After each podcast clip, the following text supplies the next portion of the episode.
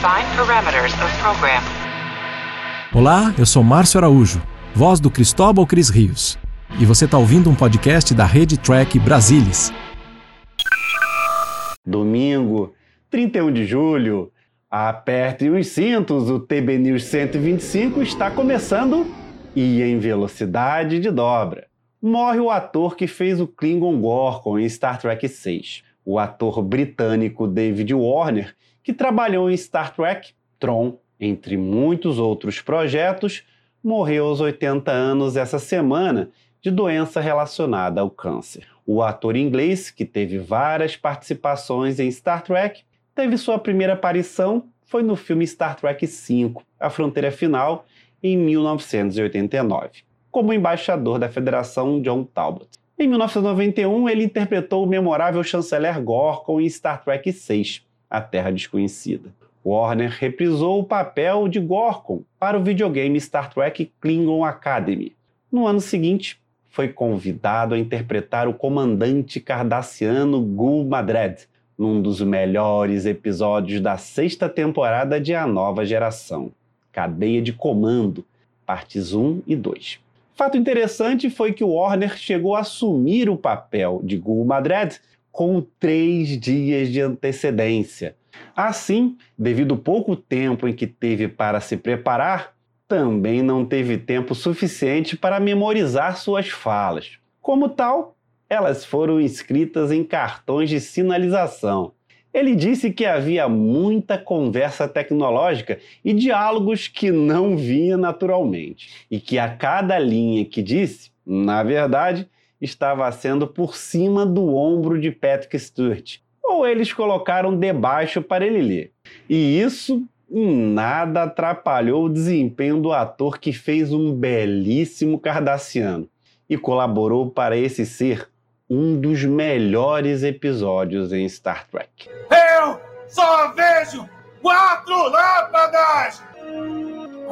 A piloto Tenente Erika Ortegas, interpretada por Melissa Navia, é uma das personagens totalmente originais da série Star Trek Strange New World. Ela é a navegadora da Enterprise sob o comando do Capitão Pike. A atriz contou a respeito do seu trabalho na franquia, comentando que no processo de audição ela foi informada um pouco sobre a personagem. Navia construiu meticulosamente uma compreensão completa de como usar os controles para satisfazer sua necessidade de sentir que estava realmente guiando a Enterprise através do espaço. Com sua sagacidade, nervos de aço e um sarcasmo nos momentos difíceis, Ortegas tornou-se um destaque na série. Embora Eric Ortegas seja um membro do elenco regular, não tivemos um episódio focado na personagem, nesta primeira temporada, pelo menos mas isso pode mudar na segunda temporada. Navia revelou que haverá algo mais para sua personagem na nova sequência que está ciente de que a aparência andrógena de Ortegas, sem mencionar sua química com colegas de tripulação masculinos e femininos, e sugeriu a muitos fãs LGBTQIA+, que Ortegas é Kir, mas a atriz se sente confortável em deixar a identidade de Ortegas mais ambígua que para ela.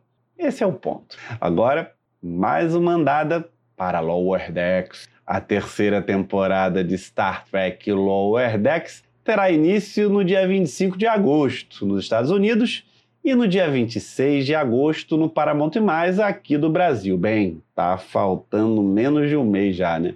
O Paramount Mais publicou algumas novas fotos e cartazes da terceira temporada. Na San Diego Comic Con, durante o painel do universo de Star Trek, foi divulgado um trailer. O Paramount Mais também divulgou mais um teaser curto, onde Sharks joga raquetebol ou squash contra Boiler. E fique impressionado com o grito deste. Ainda bem que já falta menos de um mês para a volta de Star Trek Lower Decks. Um, just keep circling. O painel de Strange New Worlds, durante o evento da San Diego Comic Con, trouxe algumas novidades a respeito da segunda temporada da série, que eu e o amigo Gustavo Gobi já falamos de algumas delas no TB News especial Alerta Vermelho da semana passada. No painel estiveram presentes os produtores executivos Alex Kurtzman, o cara, e Rod Roddenberry, juntamente com o showrunner Henry Alonso Maies, e parte do elenco com Anson Malt, Ethan Peck, Christina Chong, Célia Rose Gooding, além do convidado especial o novo Capitão Kirk, ou Tenente Kirk, o Paul Wesley. A grande surpresa do painel foi a aparição relâmpago dos atores Tawny Nilsson, a Mariner, e o Jack Quaid, o Boiler, que voltaram ao palco para, juntamente com Anson Malt, anunciarem um crossover com a série animada Lower Decks. Quem é que não está ansioso para ver esse crossover, hein? A moderadora Lea Thompson pediu esclarecimentos se eles aparecerão em ação ao vivo e não apenas em animação. E a surpresa é que os atores confirmaram que estarão ao vivo. Mas pelo menos um personagem de Strange New Worlds será animado. Também confirmado que teremos mais Gorns na próxima temporada.